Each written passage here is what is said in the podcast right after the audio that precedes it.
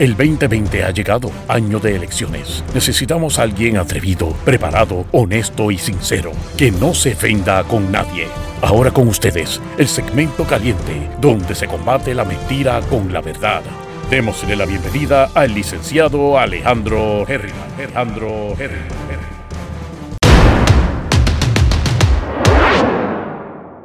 Buenos días mi gente, bienvenidos una vez más a Geriman TV hoy estamos bien contentos. Bueno, siempre estamos contentos, pero hoy estamos este, pompeados de verdad.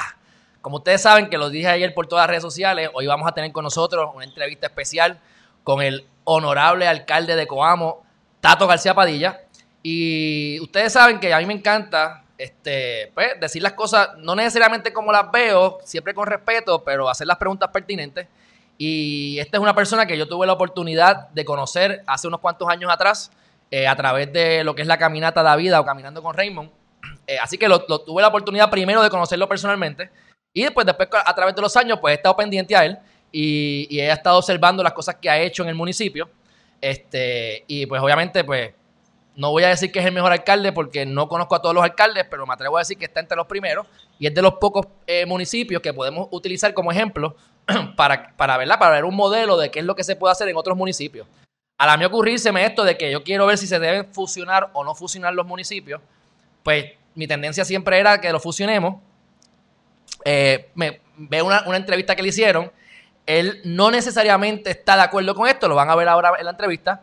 Y pues tuve la oportunidad de, de conseguirlo y aceptó. Así que estén bien pendientes porque él no está aquí como un candidato, él no está aquí como político, eh, él podrá, él tendrá su espacio para decir lo que él tenga que decir, ¿verdad? Este, si así lo determina, pero está aquí como un perito en la materia, este, porque pues, tiene 20 años de experiencia este, como alcalde, pues obviamente, pues, entre la familia y su, y su, experiencia política previa también.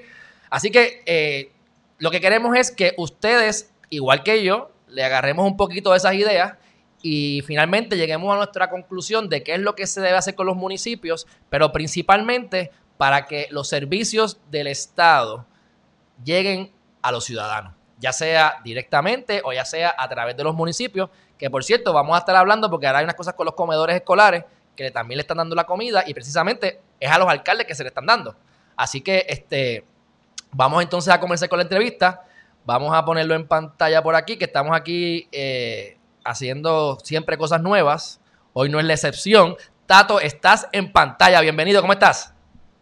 Placer para mí estar contigo en tu programa y nada, eh, esperando tus, preguntas en la mañana de hoy para poder interactuar contigo y, tratar de aportar un granito de arena a, la opinión pública, especialmente sobre la importancia de los municipios como, como gobiernos locales, el gobierno más cerca de la gente para darle un buen servicio al pueblo.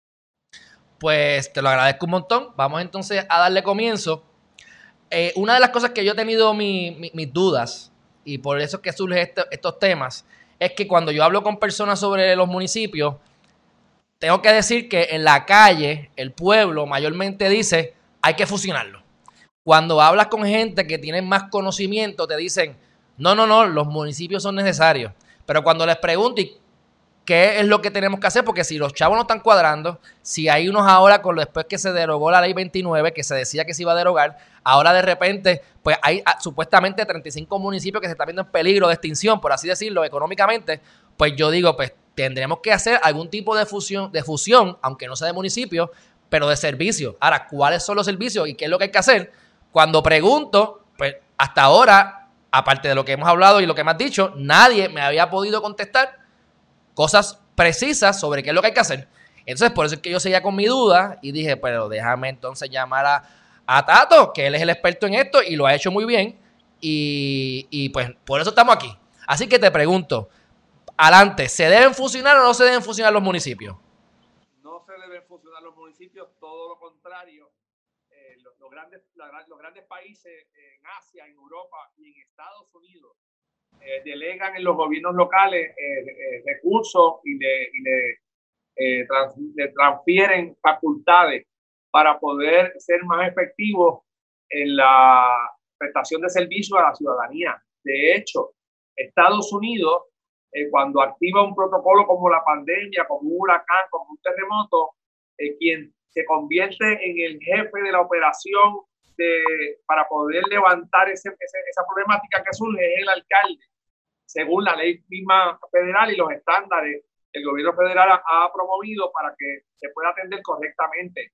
En Katrina, en diferentes eh, eh, eventos que han pasado en Estados Unidos, el alcalde es el que eh, recibe los recursos y el que ejecuta junto con el gobierno local, con el gobierno, con el gobernador y con el gobierno federal. Puerto Rico no puede ser la excepción y Puerto Rico a través de los años, amén de la ley 81, cuando la ley de municipios autónomos, desde ahí para acá, don Pedro Rosselló González, comenzaron a quitarle facultades a los municipios cuando era todo lo contrario. Había que seguir dándole facultades con recursos. Claro, hay otros temas que hay que atender, que, que hay que eh, ser más efectivo, que hay que eh, limitar un poco más el, el, el, por ciento de dinero que se paga en nómina. Sí, hay, uno, hay unos ajustes que hay que hacer a nivel municipal pero está comprobado, y más durante estos pasados tres años, en las tres emergencias que hemos tenido, María, terremotos y ahora la pandemia, que el Estado colapsó, que el Estado no tiene la capacidad de dar los servicios. Lo estamos viviendo hoy en día. Qué difícil se le ha hecho al Departamento del Trabajo poder llenar las solicitudes de los desempleados. Pues mira, hoy, precisamente hoy, por fin la secretaria entendió que tiene unos aliados que pueden ayudarle, que son los municipios. Hoy se están entrenando empleados municipales en San Juan para poder ser brazo amigo en, llenar las solicitudes de los desempleados que no han podido accesar el sistema. Comedores escolares. No es que no quieran servir la comida, es que no tienen la capacidad ni la logística para hacerlo, porque no es lo mismo servir comida cuando hay escuela, que hay maestros, hay directores, se toma una eh, asistencia de los jóvenes que van a, ir al comedor. En una circunstancia como esta, ¿quiénes son los llamados a resolver? Los municipios. El Departamento de Salud es el que está llamado a velar por la salud pública, ¿verdad? Y tenían una división que era de salud pública, de salud ambiental. Desapareció, no existe.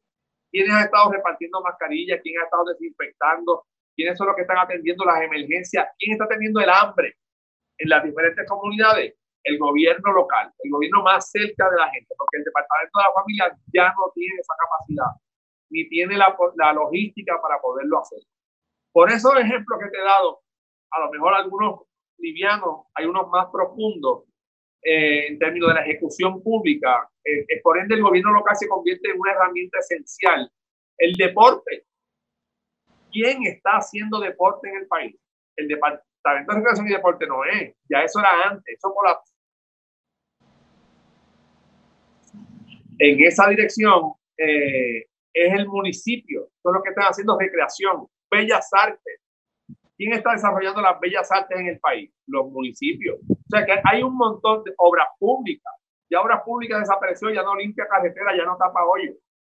¿Quién está haciendo ese trabajo? El gobierno local. Por ende, yo creo que hay que reestructurar el gobierno a nivel eh, central para poder facultar a los gobiernos locales y darle los recursos necesarios para poder ejecutar y dar un buen servicio a la ciudadanía. Yo creo que esa es la línea correcta. Claro, hay que hacer ajustes. Sí, estoy de acuerdo. Hay municipios que tienen un por ciento de nómina muy alto. Hay municipios que gastan dinero en actividades que hay que, hay que limitar. Pero si queremos servirle bien a la ciudadanía, si queremos tener éxito en la, en la función pública, tenemos que facultar al gobierno más cerca de la gente, que es el municipio. Fíjate, para mí es urgente que la gente tenga comida. Se estuvo debatiendo dos semanas si también comedores o no. Ya comenzamos nosotros a repartir una compra por cada hogar de nuestro pueblo. Porque yo no puedo esperar a que el gobierno central se ponga de acuerdo. Para mí es urgente que mi gente coma. Ya tenemos todos los, em, la, gran mayoría de los empleados municipales en la calle o ayer y hoy repartiendo compras. ¿Por qué? Porque tenemos que ejecutar rápido. Para mí es urgente, para el gobierno es un problema que tiene que resolver. Y así por el estilo, hay un sinnúmero de ejemplos que podemos eh, traer a la opinión pública para que la gente pueda entender que el gobierno local es el gobierno más importante en la prestación de los servicios a la ciudadanía. De hecho, Vamos a hablar de un tema bien sensitivo, eh, violencia doméstica. Mi unidad de violencia doméstica atiende más casos en Cuamo que la Procuraduría de las Mujeres.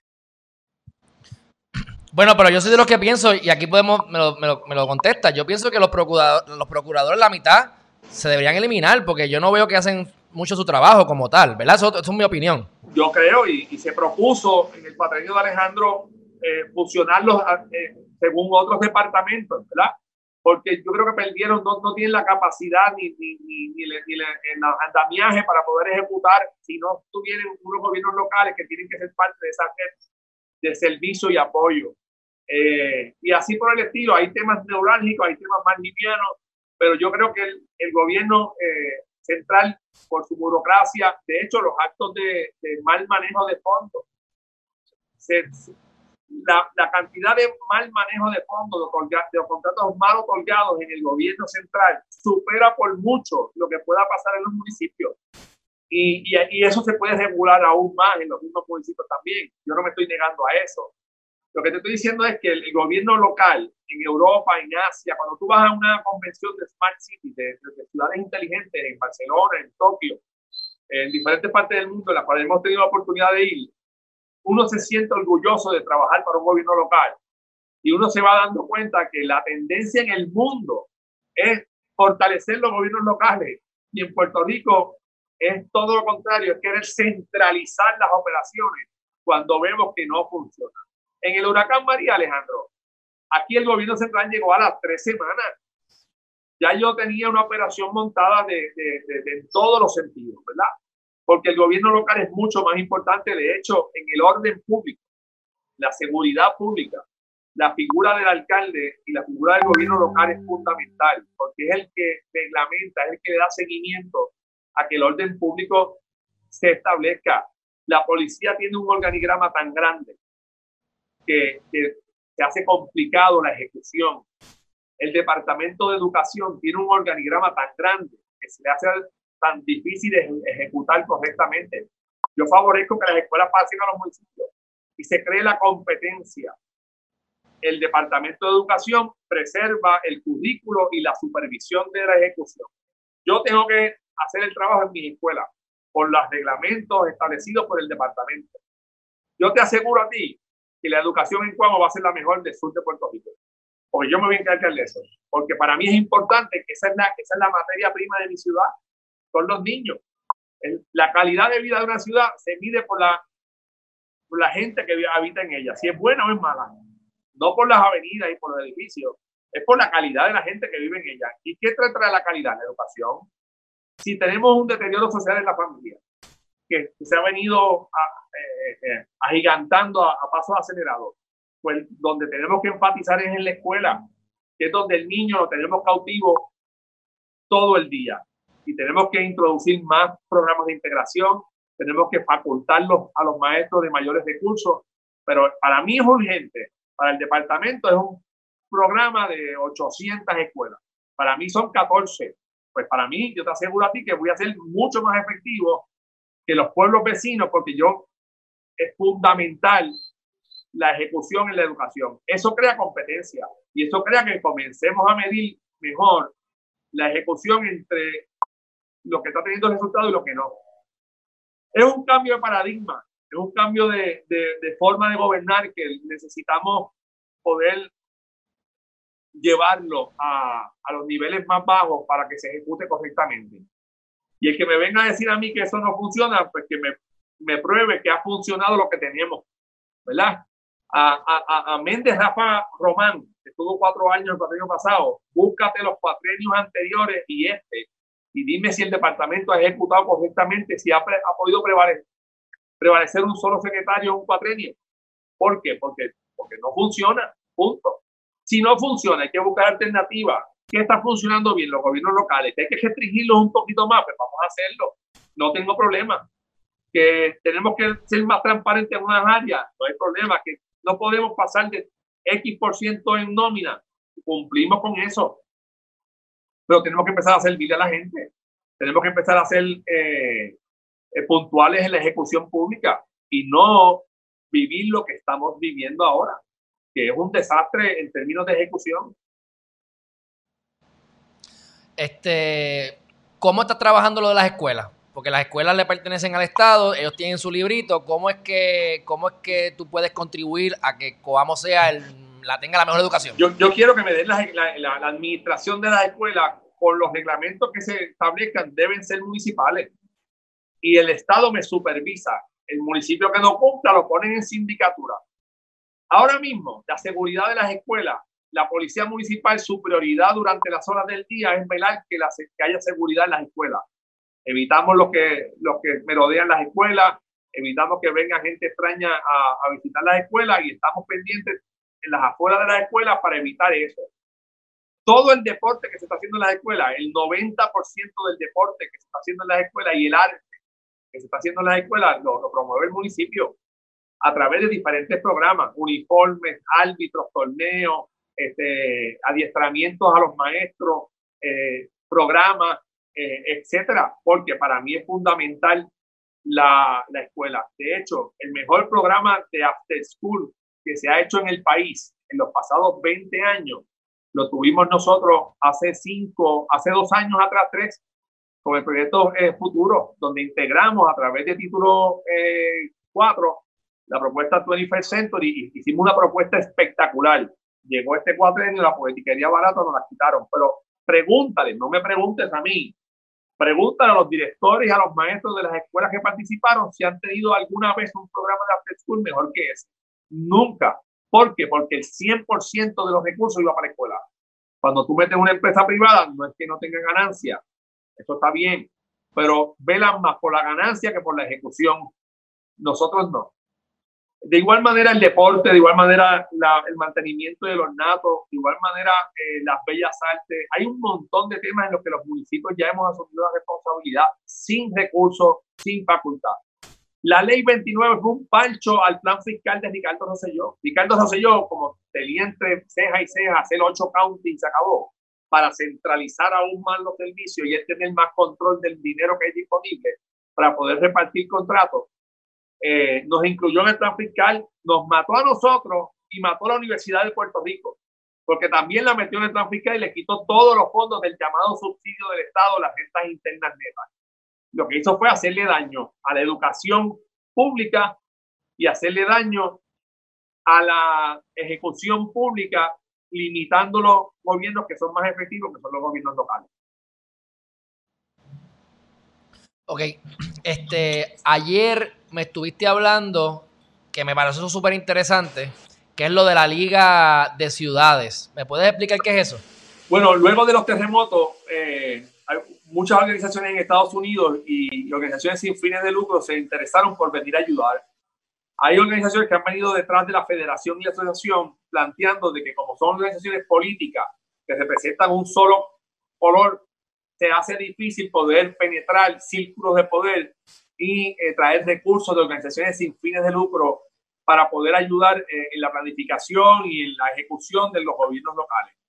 Por fin lo entendimos y hicimos una unión a través de Human Society, de, de varias organizaciones sin fines de lucro, eh, Ford Foundation, este, poder lograr crear la Liga de Ciudades donde integra ciudades de diferentes colores, pero en una organización apolítica se nos ha hecho difícil romper con el paradigma dentro de la federación y la asociación, pero vamos avanzando. Y ya estamos, eh, ya hemos recibido fondos de varias organizaciones sin fines de lucro que son las que están solventando la organización porque no entendíamos que esas organizaciones con mucho dinero en Estados Unidos querían ayudarnos, pero no con organizaciones políticas. Eh, y además, yo creo que el mundo está cambiando. Yo creo que el verano pasado fue un gran ejemplo de la presión pública de que queremos eh, soluciones desde, desde, una, desde una perspectiva lógica y no política. Eh, y nos hemos unido a un grupo de alcaldes, yo sé que va a ir creciendo y, y se ha creado la Liga de Ciudades, ¿verdad? La Liga de Ciudades, como te repito, eh, ya estamos penetrando círculos de poder en Estados Unidos, ya hemos recibido fondos de organizaciones importantes que quieren ayudar al desarrollo de Puerto Rico desde una perspectiva no política. Eh, y yo creo que vamos avanzando. Está el alcalde de Toabaja, San Sebastián, la alcaldesa de Ponce, el alcalde de Cabo Rojo, la alcaldesa de Morovi, el alcalde de Hormiguero, este servidor, el alcalde de Macao se está integrando. sea que vamos a ir avanzando poco a poco. La alcaldesa de Urabo creo que también está. O sea que estamos creciendo en, ese, en esa línea y yo creo que vamos a tener mucho éxito de cara a poder preparar una organización que mire lo importante de los municipios, no desde una perspectiva política, sino desde una perspectiva de ejecución y de poder ser efectivos en el servicio a la ciudadanía desde el gobierno local. Fíjate cómo esas organizaciones en Estados Unidos, multimillonarias, Ford Foundation, eh, Human Society, hay varias, que ahora mismo no me acuerdo, están dispuestas a aportar siempre y cuando las soluciones vengan desde una eh, organización no política. Y, y, tenemos que entenderlo, el país cambió y el mundo cambió y quieren aportar siempre y cuando la política no esté metida en el medio. Sí, que eso en otras palabras pues nos ha afectado porque como tenemos esa, esa polaridad tan fuerte, pues de hecho, no cumplimos con ese requisito mínimo. La Liga de Ciudades en Estados Unidos nos ha dicho que el problema que tenemos en Puerto Rico los alcaldes es que vamos por, como tribu y por eso no tenemos mucho éxito. Allá en Estados Unidos, en la, la Liga de Ciudades y la Conferencia de Alcaldes, que son dos organizaciones, una con alcaldes más, más de ciudades más grandes, otra con más pequeños, son apolíticas pero aquí se vive tanto el, el, la, política que son los rojos y los azules. Eh, y no, no, no, acabamos de entender que hemos tenido unos gobiernos centrales, unos gobernantes que, que han sido, eh, no le gusta a los alcaldes, que son contra el municipio. Ricardo Rosselló, eh, eh, te lo decía en la cara. No, es, no estoy de acuerdo con los alcaldes, con, con 78, yo quiero hacer 8, 8 county, ¿verdad? Pues, y hemos tenido mira cómo nos metió en el plan fiscal. Después se dieron cuenta y hicieron un pancho que se llama Ley 29. Pues yo no discutiría la Ley 29. Hay que discutir el plan fiscal, que ese fue el que nos da el cantazo. La Ley 29 es un pancho que se pone para contrarrestar el plan fiscal. Pero lo importante de esta organización nueva es que es apolítica y que eh, vamos a tener mucho éxito con la ayuda de Papá Dios en plantear asuntos que son, que, no, no, que son de todos, que son importantes para la solución de problemas. ¿Qué punto específicamente de ese plan fiscal es lo que afectó a los municipios mayormente, el golpe más fuerte? Bueno, porque el gobernador Rosselló le, le dice a la Junta y le dice al país, lo celebraron allí en Fortaleza, yo no sé si tú te acuerdas, eh, que los 350 millones de la aportación del Estado a los municipios para dar servicios directos se iba a eliminar, no era necesaria, y que los 450 millones a la universidad para que el crédito fuera económico y los estudiantes pobres puertorriqueños puedan acceder a una buena educación no era necesaria. Con vías de privatizar la universidad en un acuerdo con el sistema de management, según se dice. Eh, pues eso nos mató. El plan fiscal se aprobó y en un plazo de cinco años se eliminaban los chavos a los municipios. Pues eso traía la quiebra de 40, 50 municipios. No es que haya 40, 50 municipios que vayan a quebrar por mala administración. Es que el gobernador no metió en el plan fiscal y nos dijo, no, no, esos chavos no son necesarios, quítaselo. De igual manera, el Banco Gubernamental de Fomento quiebra por culpa de las deudas morosas del Estado. Las de los municipios están al día. De hecho, se logra reestructurar la venta de, de las deudas del banco con los, la cartera nuestra, que no solamente está al día, cuando un municipio cogía prestado se paga un año con, eh, de antemano los municipios están pagando sus préstamos con un año de, anticipación. Eh, y con todo eso tienen sobrantes en sus fondos de, liquidación. O sea que es complejo, es bien técnico cuando vamos a cada una de las áreas que tenemos que discutir, pero los municipios no quebraron el país, lo quebró el Estado y quebró el, el retiro. Ahora no quieren que paguemos el retiro otra vez. Es que los municipios no quieren pagar el retiro, no, es que ya lo pagamos el empleado hizo su aportación y el municipio hizo su aportación también. Ahora quieren que ese retiro de ese empleado lo pague el municipio. Y lo que estamos diciendo nosotros es que el retiro lo quebró el Estado. No lo quebramos nosotros porque me vas a imponer de nuevo hacer una aportación a ese retirado cuando ya yo como patrón no la hice. Eh, y entonces es el Estado tratando de salvarse en una operación que no funciona, que no ejecuta, que no atiende las situaciones puntuales de la gente y cómo destruyen al gobierno local, que es el que ejecuta y es el que logra resolver los problemas de los puertorriqueños. Eh, esa es la lucha que hay ahora mismo y la, ¿verdad? yo sé que muchas veces se carga a que hay que eliminar el municipio, que son muchos, pero yo creo que son opiniones infundadas eh, algunas de ellas con, con ¿verdad? Hemos sido víctimas de, de, de, de, de dardos, ¿verdad? De, ataques que, que son infundados en términos de crear una opinión pública que sea adversa cuando es todo lo contrario. Claro, hay alcaldes que no lo han hecho bien y, fomentan eso, pero cuando sumamos el que estamos entre alcaldes que lo hacen bien y lo hacen mal versus jefes de agencia a través de los años, definitivamente el gobierno local, eh, por mucho, es mucho más eficiente que, el gobierno estatal. Ok. Eh, qué bueno que dice lo de los alcaldes, que no todos son iguales, porque si va a decir no todo el mundo es tato. Y, entonces yo te pregunto, tú dices, ah, yo quiero las escuelas. Ok, pero entonces, eh, Salinas, no, lo, no estoy hablando aquí. Tiene la capacidad. Sin, pensar, tiene. la capacidad. Este, eh, por ejemplo, tú tienes eh, a Coamo que te está, digo, este, hay bonito que te está tocando. Muy bueno. Hay bonito tiene la capacidad o, también. Todos tienen la capacidad y entonces vas a poder tener una, una métrica para medir de verdad qué alcalde es mejor que otro o, qué, o dónde se está ejecutando mejor. De hecho, te aseguro que van se van a crear alianzas educativas, se van a crear alianzas de ejecución, porque de, eso se va a tratar cuando creas la competencia. Si hay alguno que no, lo, no tiene la capacidad para ejecutar, en cuatro años te vas a dar cuenta que no es la persona y, el próximo que se presente tiene que traer en su resumen experiencia para poder manejar eso porque la gente ya va a haber vivido una mala experiencia. Ahora, un alcalde es bueno si es buena gente, si está en la calle, si saluda a todo el mundo, si es, es, parlanchín, si tiene eh, una relación buena con, con, todo el mundo, eh, tiene buena approach con la gente, pues es bueno. No, no. ¿Dónde medimos la ejecución? ¿Verdad? ¿En dónde es que realmente vamos a saber si un pueblo es mejor que otro? Como en todas partes del mundo. Yo no estoy planteando nada que no sea que lo que está pasando en el mundo. Ah, es que la educación de Cuamo es la mejor del área azul. La educación de Salinas es buenísima. Entonces, ¿a dónde yo me voy a mudar? Ah, bueno, para ahí. ¿Hay necesidad de ir a un colegio privado si yo tengo una educación pública de excelencia? No, no, no. Yo voy a dejar mis genes en la pública si, si esto tiene un, programa extraordinario de desarrollo, proyectos de integración, bellas artes, deporte, este, psicólogos, eh, este, trabajadores sociales, eh, buena, un buen programa de, matemáticas, de, de, matemáticas, de ciencia y matemática, un buen programa de español, que es nuestra lengua base y tenemos que fortalecerla, especialmente en los grados, en los grados primarios ese hilo conductor de preescolar a universidad. No es K12, ahora tiene que ser K16 y cuidado sin más.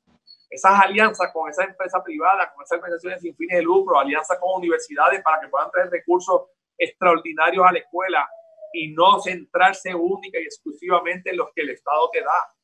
De eso es que se trata el, poder desarrollar proyectos donde los gobiernos locales puedan eh, fomentar y puedan traer más, recursos, más oportunidades a nuestros jóvenes y podamos tener mayor éxito. La educación es fundamental, Alejandro, en, en el desarrollo del país, eh, más que cualquier otra cosa.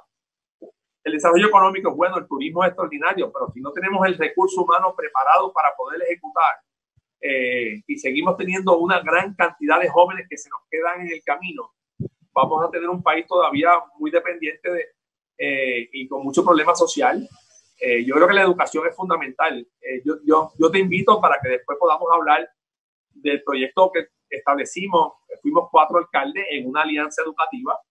Después lo tratamos de ampliar a, a ocho y ahí fue que cambió el cuatrenio. Pero, pero tenemos unos resultados extraordinarios cuando integramos la comunidad a la escuela. Eh, el país creció alrededor de las escuelas.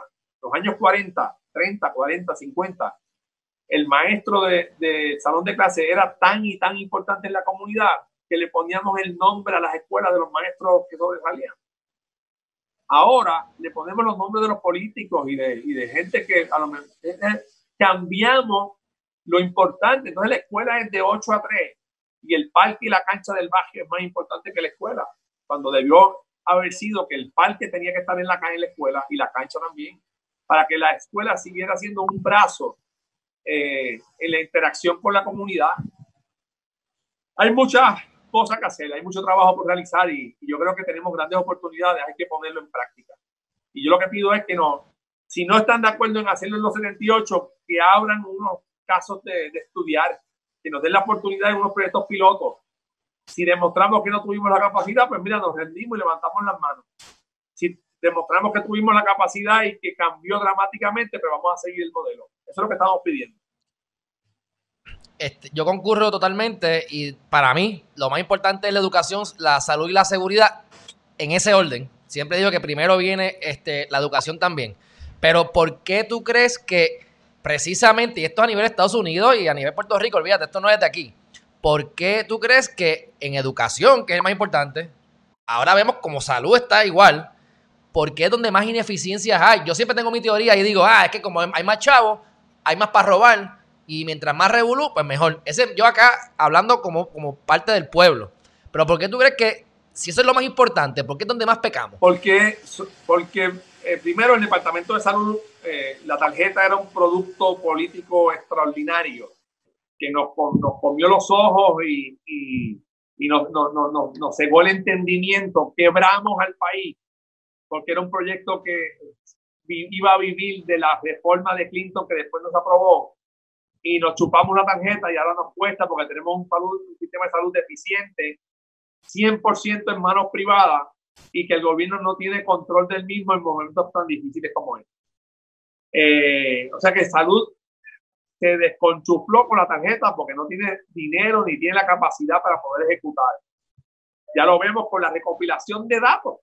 Dependemos 100% de la empresa privada para poder recopilar datos en salud se nos ha hecho bien complicado y bien difícil. Y en educación es que es un monstruo muy grande que no acaban de entender que tienen que romperlo en pedazos y poder, poder ejecutar eh, LEA, la Local eh, Education Agency, lo que hay en Estados Unidos. Y aquí en, Puerto Rico es un solo local, eh, un solo agencia local de educación. Yo, si me dan a mí las escuelas de cuando y me supervisan, van el, departamento y me dan por fórmula, por estudiante los recursos, yo te aseguro que ellos se dedican a supervisar y no a ejecutar. Yo ejecuto y tú me supervisas y van a tener mayor éxito. Pero el control de esos... La, eh, eh, esa piña, eh, qué difícil se va a hacer partir la piña y repartirla. Yo quiero comérmela completa porque ahí es que está la glotonería del Estado y de los, de los jefes de agencia que no entienden que para poder lucir bien y, quedar bien ante la historia del país, deben eh, diluir la ejecución en los municipios y poder ser más efectivos en la supervisión y dar mejores resultados a la gente. Eh, tú tienes razón, esa piña, esa piña llena de chavo, la quieren repartir ellos, no, no quieren bajo ningún concepto eh, compartirla aún llevándose a los niños y la educación del país.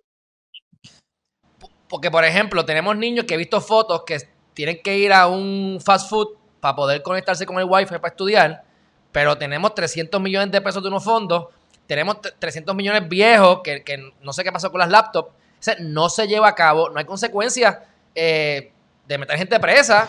Yo no, yo, ah, yo no sé por qué, bueno, claro, por ejemplo, el de ética gubernamental lo nombró Wanda Vázquez. Pues obviamente la ética gubernamental va a sacar los, los, cargos por la ventana. Eh, tenemos entonces el, fiscal independiente, que yo no sé cuál independiente realmente sea. Y yo que he conocido gente que trabaja ahí.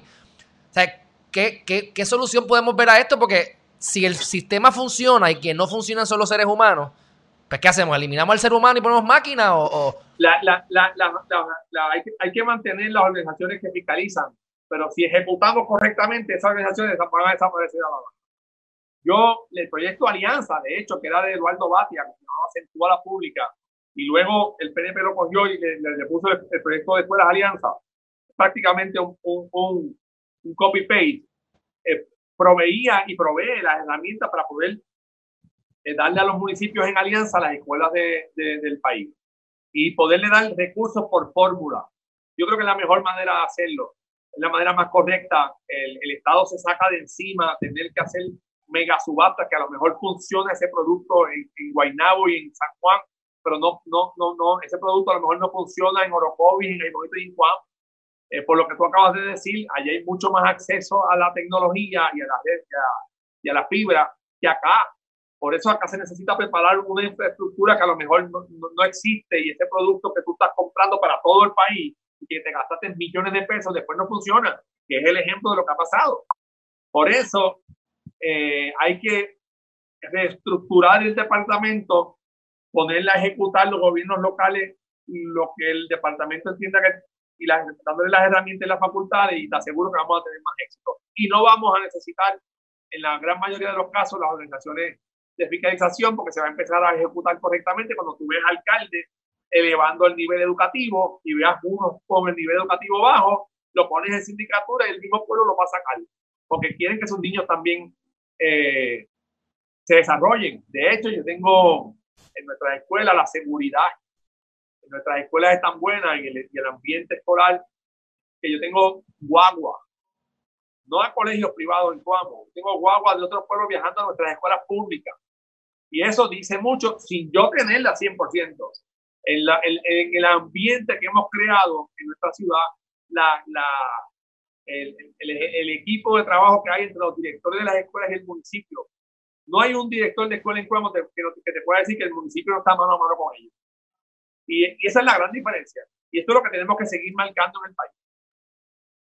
No, y es importante resaltar, para que la gente sepa, que cuando tú dices que, que estás apoyando o que no las tienes completas las escuelas, y me corriges, la realidad es que la escuela es del Estado. Lo que pasa es que como alcalde tú estás dando un apoyo por, como iniciativa propia. Mira, policía, dame ronda mira, este, tú eres a lo mejor amigo del director porque es un pueblo que todo el mundo se conoce, ¿verdad? Y pues mira, que, ¿cómo te puedo ayudar? ¿Necesitas materiales? Ese es el tipo de ayuda que está. Mantenimiento y ornato, Alejandro. Yo doy el mantenimiento y ornato de todas las escuelas que no son de edificios públicos. Pero yo apuesto a que edificios públicos, por ejemplo, es una de las agencias que debe ya ir haciendo transición hacia los municipios. Porque somos nosotros a la hora de la verdad los que respondemos en la ejecución de la escuela. Yo creo que tenemos una gran oportunidad de de poder hacer mejor gobierno. Es cuestión de tener voluntad. Ok, entonces, este, esto que me estás hablando, me lo dices, pues obviamente estás envuelto en todo esto, estás al tanto de todos los alcaldes, y tú dices, mira, como yo soy de ahí, yo sé que en tal municipio hay que hacer tal cosa, pero no en este otro municipio. Esos comentarios tú los, tú los dices porque los conoces. ¿Hay algún estudio que algunos alcaldes o alguien del gobierno, ya sea en el año que sea, que se haya hecho para uno poder determinar, mira, mayormente, por ejemplo, como hablaste de internet, pues a lo mejor en, en Salinas hay mal internet, así que tenemos que utilizar eh, este tipo de resolución para que la data pase más rápido. O tenemos que entonces contratar a una empresa de que meta fibra óptica y se invierta lo que haya que invertir. En este municipio, en este otro es otro problema. Ese estudio a nivel holístico o a nivel de, en sitios específicos existe o tendría que yo ponerme a hacer eso ahora? Ah, existe. Hay, hay, cada escuela tiene una capacidad en Internet que, que está eh, determinada. Eh, y eh, de hecho, el alcalde de Calle y yo fuimos fundamental el año pasado en que, claro, que este tiene el contrato con educación, aumentara la capacidad de Internet en las escuelas que tenemos proyectos educativos. Eh, y ahí es que está la diferencia. Yo te aseguro a ti que en las escuelas donde haya poca capacidad de Internet, el alcalde va a hacer lo imposible para que se aumente la capacidad que se necesita para que los estudiantes se puedan conectar. Ahora mismo hay directores que, que tienen Internet en su oficina, que la escuela no, no, no da para conectar salones y, y laboratorios de computadora.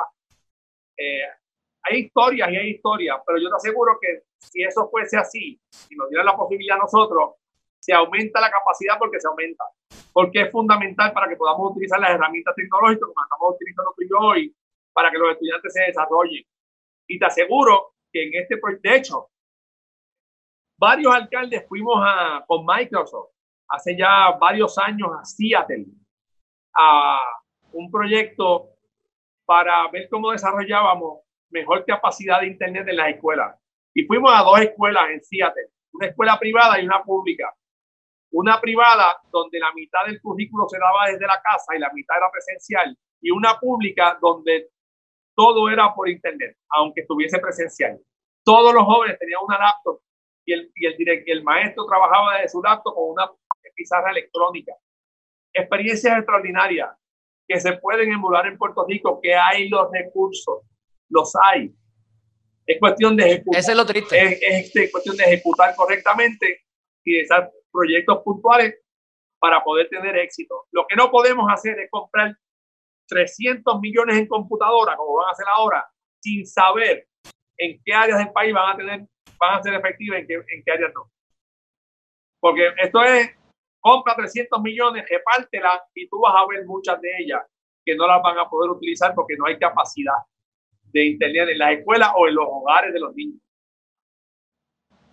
Ok, este, tú tienes más contactos que yo, más experiencia que yo y definitivamente más poder que yo para hacer el cambio. Pero te pregunto, ¿qué yo, Alejandro Heriman, puedo hacer? ¿A dónde tengo que ir? ¿Qué puertas tengo que tocar? Para darte un ejemplo, para que te den a ti acceso a tener control de tus escuelas 100%. Pues esto, ¿Qué tengo que hacer? Esto que estamos haciendo hoy, podernos dar la oportunidad de llevar el mensaje y de que la gente pueda entender eh, y el país tiene que entender que la mejor posibilidad de poder tener éxito y de dar buenos servicios en los gobiernos locales. Eh, y no verlo simplemente que somos buenos para emergencia. Ah, hay, hay, hay, muchas áreas en que podemos aportar mucho y que podemos ayudar mucho al país a echar para adelante. Eh, y esta oportunidad que tú nos estás dando hoy es una, es una gran plataforma para poder llevar el mensaje, para poder eh, convencer a la gobernadora y a los candidatos a la gobernación, en este caso de los dos partidos principales, a incluir en la misma eh, que si quieren tener éxito como gobernantes, tienen que cambiar el modelo de administración y el modelo de la estructura operacional del gobierno. Eh, llevamos desde Sila Calderón para acá un gobernador por cuatrenio, eh, porque ha sido complicado la ejecución. Primero fue difícil descubrir que estábamos quebrados porque mientras teníamos líneas de crédito, lo, echábamos la deuda debajo de la alfombra. Yo digo que a mi hermano le tocó, llegó a Fortaleza y le tocó la, el cuadrar, descubrir que estábamos quebrados a la semana. Eh, y de ahí para acá, hemos querido seguir emulando lo que pasó antes, sin entender que para poder ser efectivos tenemos que cambiar el modelo de administración y de ejecución. Yo creo que tenemos una gran oportunidad.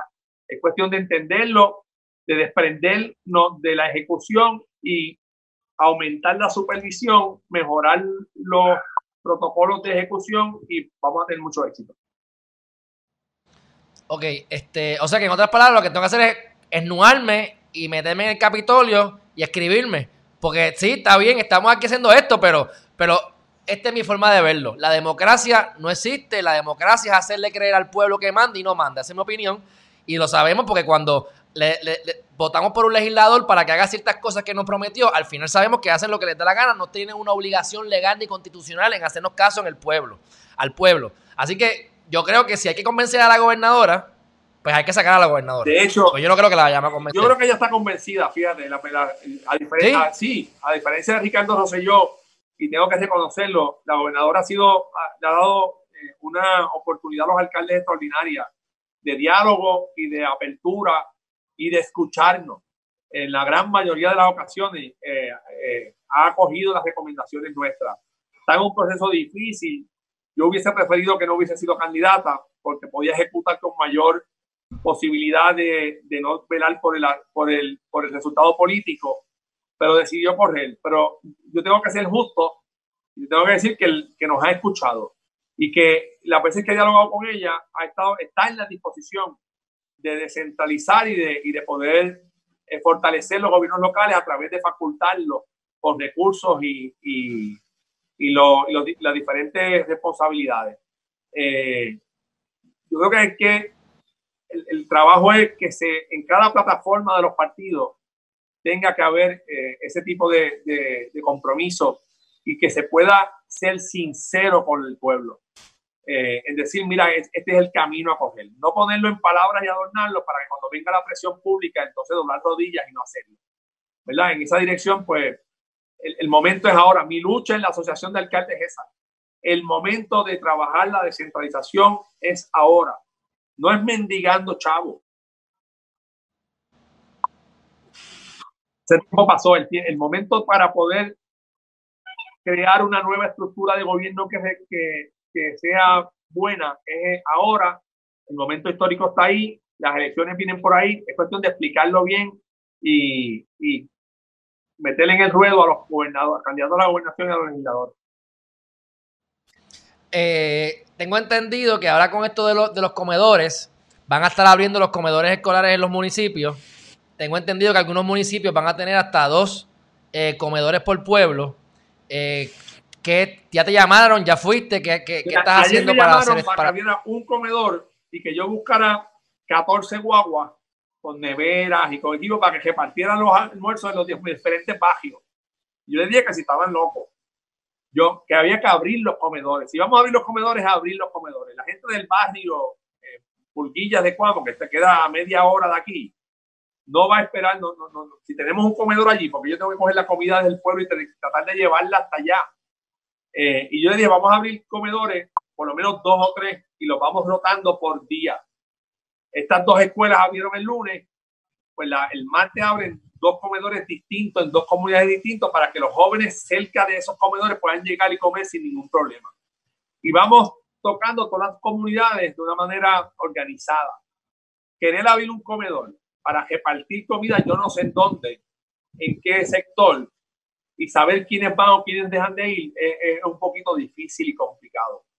Eh, lo que sí yo propuse es que se abran dos, tres comedores por día y vamos rotándolos por sectores para que en cada sector haya comida caliente todos los días. Ok, ok. O sea que ya, y entonces, ¿qué, qué terminaron haciendo? ¿Abriste o vas a abrir? No me han contestado hoy, finiquito, cuál realmente fue la decisión final. Yo creo que lo están, eso de un comedor por escuela es para salir del, del problema, ¿sabes? No es por, para resolver el problema. Bueno, pues es que los demandaron y tienen que contestar. Eso yo lo veo como que vamos a tornar esto académico. Vamos a abrir para que la demanda se caiga ya y. Uno por municipio. Imagínate tu San Juan. ok. Dentro. Vamos a partir de la premisa entonces ya, Alejandro Heriman, de que, ok, no seremos municipio. Pero sí hay cosas, y me las dijiste ayer, y quiero que la, te las diga la gente que no está escuchando, específicamente lo más que pueda, y de lo que conozcas de tu área, ¿verdad? ¿Qué agencias o qué porque hay cosas que no. Yo, ayer yo te dije, pero es que hay municipios que tienen cinco eh, asistentes, ¿cómo es? Cinco abogados contratados. ¿Para qué yo quiero cinco abogados? Y me dijiste, bueno, es que depende de, del tipo de caso.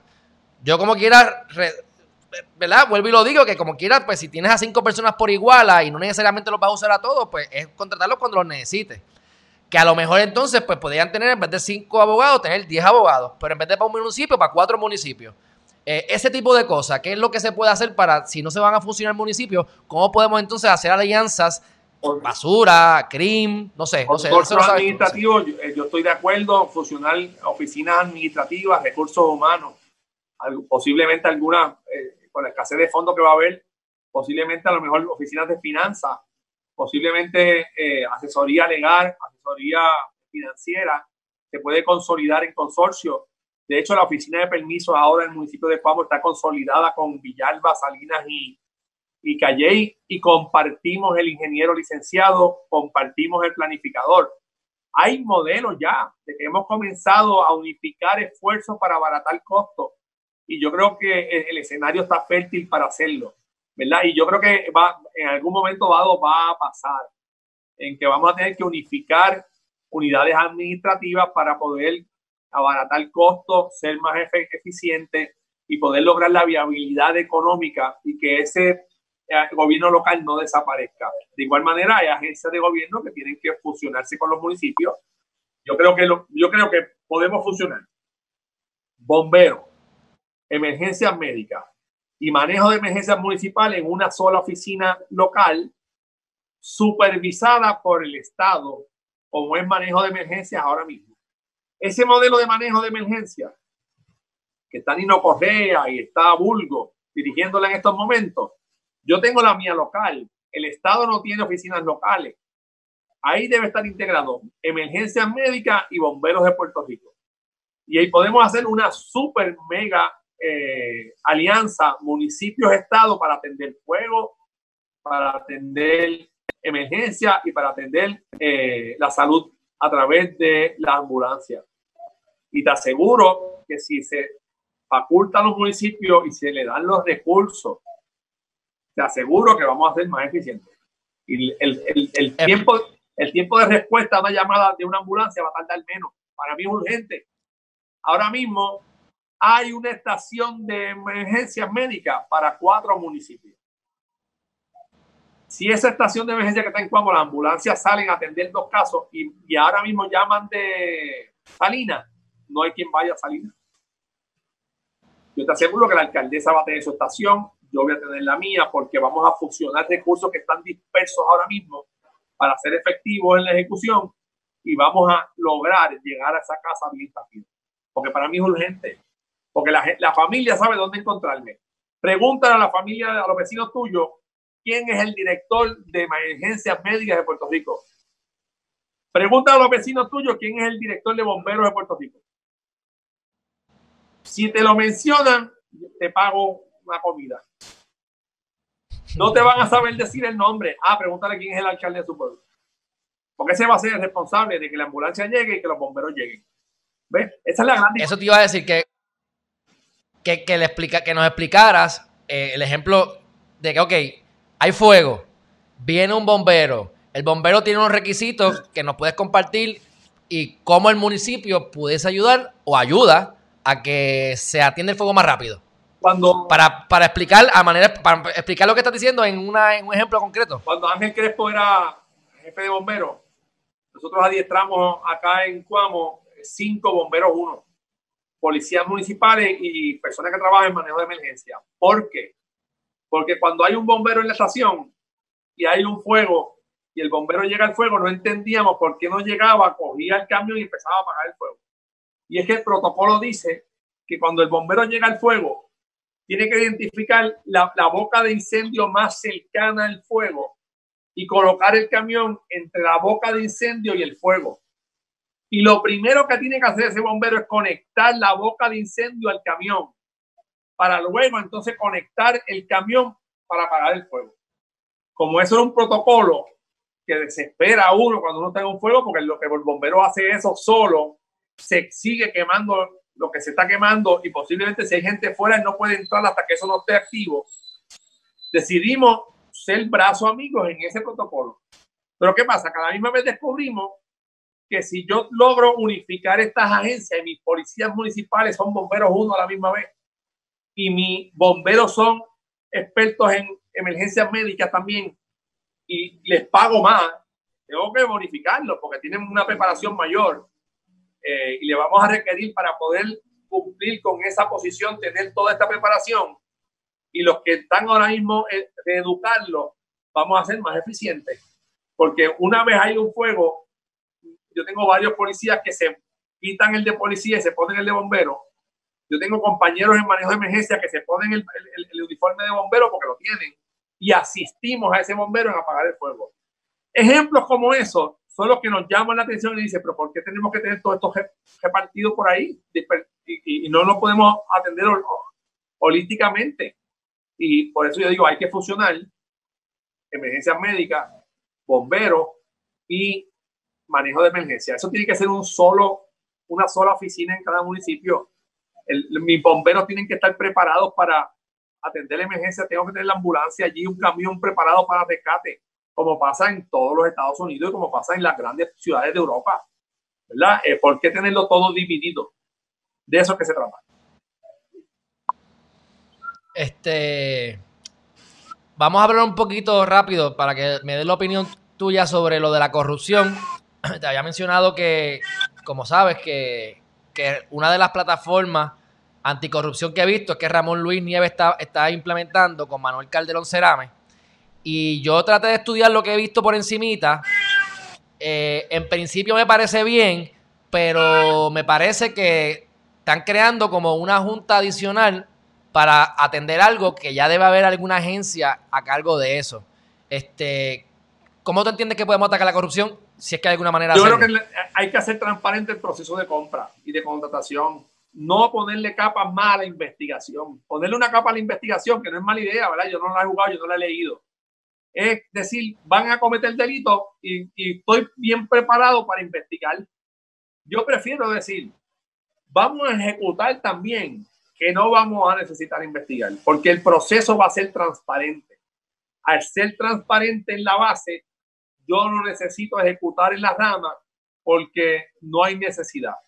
Yo no necesito tener cárceles si yo tengo un niño mejor educado, mejor preparado y con una autoestima alta que no lo lleve a delinquir. Por eso yo soy de los que creo que hay que atender la base.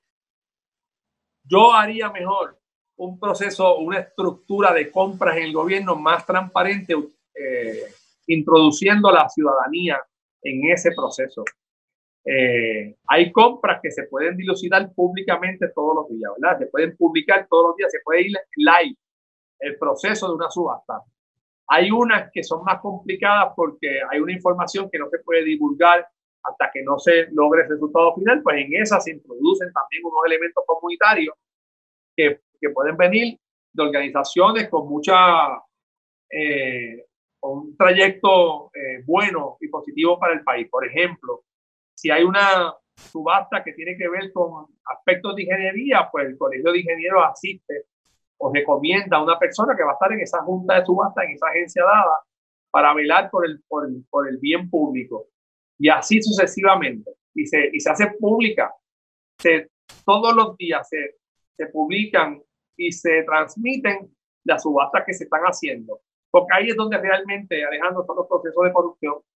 Cuando metemos la, la mano amiga en el proceso de querer beneficiar, cuando debe ser transparente, que se la llevó, se la llevó, el más barato es el más barato, punto, se acabó, siempre y cuando cumpla con los requisitos mínimos. No necesariamente es el mejor postor siempre, ¿verdad? Este, yo he tenido experiencia donde subasto, te voy a poner un ejemplo, una casa, y ahí viene el, primer postor vino en 50 mil pesos, pero el segundo, el tercero y el cuarto vino en 90, 95 y 100 levantas bandera y dices, ¿cómo es posible que este que llegó primero me la quiera vender en 50? Cuando tengo tres que me dicen que esto está entre 90 y 100, pues ya tú coges y descartas el primero. ¿Por qué? Porque sabes que te eh, bajó los costos para después decirte, mira, se me quedó tal cosa, eh, te puso material que no era mucho más barato. ¿Ves? Entonces, por eso es importante la transparencia en el proceso de compra y que se pueda documentar bien. Después de yo ver lo, de Kelleher y lo de BDO, yo aprendí cómo es que yo puedo entrar al gobierno. Y es de la siguiente manera. Hacemos un contrato por 90 mil pesos. Y el, segundo, el segundo es de 120. Y lo puse de 90. Una vez yo cojo el contrato, digo, espérate, lo tengo que enmendar. porque me encontré con esta situación. y ahora lo enmendé a medio millón. Y el contrato de BDO terminó en 3.5 millones de pesos, según lo que leí en la prensa. Cuando empezó en 90 mil, yo dije, ahí está la clave para entrar al gobierno, tú sabes. el, ejemplo, el, ejemplo, que te acabo de dar en la construcción, yo te pongo un proyecto y te, y te subestimo los costos para después decirte, mira, necesito un cambio de orden porque me equivoqué. Eh, o lo que le pasó a Apex. Yo me enteré de Apex el revoludo de 38 millones, pero Apex como construcción, que a un amigo mío le llevó el contrato porque supuestamente era más barato. Y cuando fuimos a la, a la, cuando fuimos a la orden de compra, nos dimos cuenta que era, era más barato porque habían cotizado menos cantidad. Ponle que eran 10 toneladas, a 2 pesos cada uno, es 20. Pues él cotizó eh, 2 toneladas a 5 pesos cada uno, 10. O sea, lo cobró más caro, le sacamos el margen, pero fue porque cotizó muchísimo menos. Pues el total era menos. Y cuando le dan la razón a esta persona, ¿por qué no se llevó la subasta? Ah, porque aquel cotizó más barato. Sí, no, es complicado. Por eso, por eso es que yo me enfocaría ahí, en el proceso de compra. Y tiene que ser un proceso transparente donde tiene que el, mejor postor es el mejor postor, punto, no importa quién sea. Y yo no puedo si yo te doy un donativo a ti, una campaña que no es ilegal y en Estados Unidos es, mucho más, más, más, flexible que acá, es porque creo en ti como candidato para hacer un cambio en el país. Yo no puedo hacer una, una aportación a tu campaña para que después tú me lo pagues para atrás. Porque entonces esa no era, no, no, había una buena voluntad, ¿verdad? Y en esa dirección, pues, es donde tenemos que ser más claros, más transparentes y poder eh, demostrarle al país que se podemos hacer las cosas bien. Que eso es un problema que yo he visto en los municipios, a, y, a, nivel ¿verdad? más local y, no necesariamente en todo. Pero tenemos esta persona que dice, Tato, te voy a hacer la campaña. Yo te, yo te quiero a ti porque tú eres un tipo honesto, transparente. Te voy a hacer la campaña. Y tú dices, pues claro, chacho, si tú eres bueno, pues vamos a hacer la campaña. Campaña, campaña, campaña. Ganó Tato. Y yo, mira, Tato, este, eh, yo hago lo que sea, yo pinto, yo hago construcción, hago medical devices, y tú me dices, pero es que tú votaste por mí porque soy un tipo honesto. Búscate la manera de que tú, yo, yo tengo unas necesidades. Si tú puedes cumplir con esa expertise y, y puedes satisfacer esa necesidad, te contrato. Si no, no. Ah, pues espérate, Tato es un sucio, vamos a apoyar al próximo. Así es. Entonces, te empiezan a hacer campaña en contra. Eso está pasando. Y, y, puede ser que pierdas, y puede, y puede ser que pierdas al final, que te tiene chilla, que si tiene, que si roba. Entonces tú dices, pues que el mismo, por eso que yo digo, los cambios vienen de adentro hacia afuera. O sea, tenemos gente en el pueblo que exige, pero son los primeros que abren y dicen, voten por este, pero como no me ayudó, pues entonces la voy a votar por el próximo. Y este sí, pues me va a hacer así el favor. Mismo es, así mismo es. Y entonces por eso te dije al principio de la conversación que el, el deterioro es social, no es en la clase política es en todas las clases. Hay un deterioro extraordinario en la fibra del ser humano y en sus valores y principios. No importa la clase. Todos los políticos son pillos. Es un refrán popular. Y digo, no, no, no, no todos. Igual yo puedo decir, todos los abogados son tramposos. No. Los médicos son unos bufones. No, yo no puedo decir eso. Yo tengo que decir hay un problema en la fibra social del ser humano que hay que atender. Por eso creo mucho en la educación. Siempre voy a caer en la educación, porque ahí es donde se inculcan los valores y principios. Porque ya el, el hogar sufrió un disloque extraordinario en las pasadas décadas. El hogar donde lo formaban nuestros padres. En muchos hogares ya no hay padres, no hay familia. Pues la escuela tiene que convertirse en ese tronco que forma para poder tener una sociedad mucho más recta y mucho más eficiente y yo creo en que podemos regenerarlo. Yo creo que donde tenemos que enfocarnos es en hacer transparente el proceso de contratación y de compra. Ese es el fundamento, ese es el pilar de la corrupción en Puerto Rico. Y yo creo que ahí es donde debemos poner todos los esfuerzos para que se ah, desarrolle una plataforma donde podamos todos mirar día a día quién se lleva las cosas y por qué. Ok, voy a hacerte, voy a hacerte dos preguntas más para ir cerrando, para que puedas continuar con el día. Este, Coamo no es un municipio autónomo, ¿correcto? Coamo está en jerarquías cuatro. Estamos a ley de una jerarquía que ya la solicitamos. Autónomo. Ok. Para explicarte, autónomo es, en la ley de municipio autónomo, la autonomía de permiso. Eh, municipios autónomos no hay ninguno porque el Estado todavía tiene demasiado de facultades sobre los municipios. Somos una creación legislativa. Son, sí, son criaturas del Estado. Sí. Ahí no, ahí eso es, habría que enmendar la constitución. Habría que enmendar la constitución. Cosa que se ve difícil. Este, pero entonces, no somos, aquí vamos. No somos, somos autónomos, porque tenemos un consorcio con uno autónomo que es Calle. Eh, por eso es que en la, en, la, en la oficina de permisología ya yo funciono como tal, ah, porque me, fusion, okay. me fusioné con Calle. El, si Calle se aprueba, se aprueba en Coamo. Yo someto los, mi, mi, mi, ingeniero licenciado es Calle.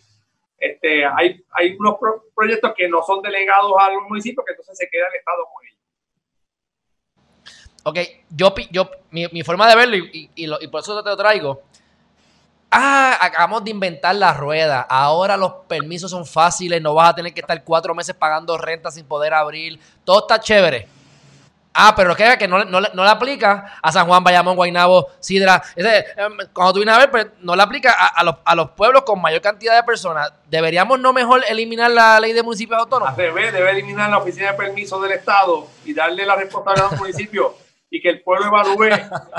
el pueblo evalúe. Hay municipios muy ágiles con una experiencia extraordinaria. Cagua tiene una oficina de permiso extraordinaria, pero extraordinaria. Este, San Juan tiene que mejorar pero es que se tiene un monstruo burocrático que tiene que trabajar lo que está pasando en el Estado, ¿sabes? Oye, cuando el Estado da dos semanas de vacaciones en Navidad y el municipio sigue operando, yo nunca cierro. Tú sabes lo que pasa con los permisos, ¿verdad? Lo que tengo que elevar al Estado. Uh -huh. Tengo que esperar dos semanas que llegue el personal. ¿Cómo es posible que el Estado cierre la oficina de permisos en el año? No puede cerrarla nunca. Eso es una oficina que no puede cerrar nunca.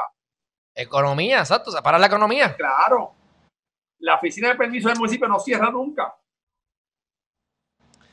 Ok, este, te voy a hacer esta pregunta. Yo te la hice hace como cuatro años atrás, pero me la han hecho aquí en varias. Eh, hemos tenido varios, varios comentarios y uno de ellos es eso. Este, yo te había comentado, mira, ya son casi 20 años, este, retírate para que disfrutes tu vida más o porque no te tiras para gobernador.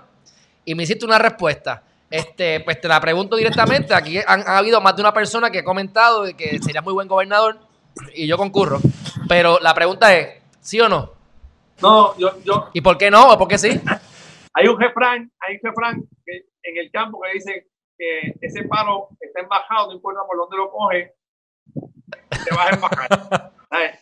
eh, hay que ir haciendo cambios estructurales desde, desde los gobiernos locales. Y yo creo que si logramos hacerlo y logramos concientizar, vamos a tener mayor éxito. El gobernante se debe dedicar a, a, a, la ejecución macro, no a lo micro. A lo micro tienen que ser los gobiernos locales y, y vamos a tener éxito. Yo creo que hemos puesto, hemos, vamos a seguir eh, eh, insistiendo en esto. Eh, la gobernación es compleja, un país complicado.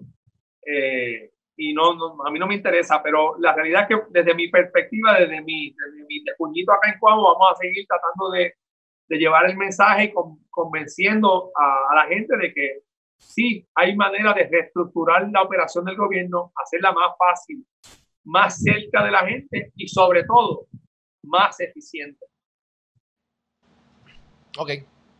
Pues ya este ahora tú vas a estar para la reelección eh, ¿Cómo es que se llama el, el, candidato bendito que lo pusieron allá a correr contigo? Pues hay, una muchacha, eh, creo que se llama Sandra. Eh, a ver, igual. De verdad que ahora mismo se me olvidó el nombre, pero fuera de broma. Muy bien, está bien, perfecto. Perfecto, tú estás, en tu, tú estás en tu mundo y en tu trabajo. Me, me, me parece bien, Sandra, pero, yo consigo lo demás. Que, yo, Sandra Morales, creo que es.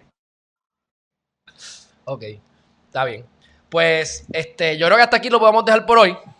Yo te agradezco el tiempo que me has brindado. Este, sabes que, eh, ¿verdad? Te he adoptado como uno de mis mentores. No, no, así que está, está chavado porque yo, yo molesto y toco puertas, yo no tengo problema. Este, así que yo te agradezco mucho todo lo que, lo que nos has compartido hoy. Creo que me han dado mucha data para yo seguir investigando, porque me diste exactamente lo que estoy pidiendo. Obviamente, mientras yo voy investigando, surgirán, ¿verdad? surgirán más dudas.